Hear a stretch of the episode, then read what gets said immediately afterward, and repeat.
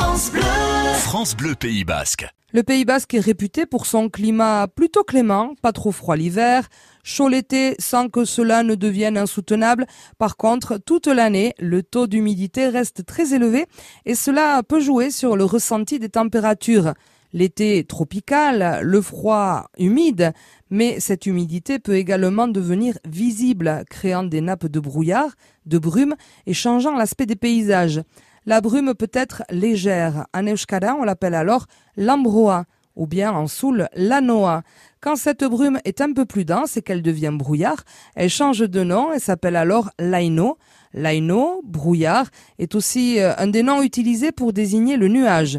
Et quand ce brouillard devient très épais et qu'il se transforme en bruine, là on est un petit peu mouillé, on n'est pas loin du crachin, la langue basque propose alors plusieurs mots, langara, lanchurda, Lancera et le très connu Sirimiri ou bien Shirimiri.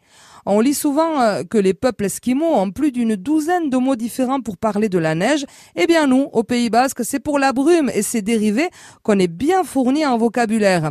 La brume, l'ambroa, la noix, le brouillard, l'ainoa, la bruine, l'angara, l'anchurda, l'ansera, chilimiri, ces nappes d'humidité quand elles s'étendent au cœur d'une vallée, au-dessus d'une rivière, le long du littoral, donnent alors une autre dimension au paysage, quelque chose de mystérieux. Les arbres changent de forme, un caillou se cache, puis se découvre, les odeurs de terre sont amplifiées. Ça fait souvent de magnifiques photos et en tout cas de très belles images à garder dans un coin de mémoire pour voyager quand on veut en fermant les yeux.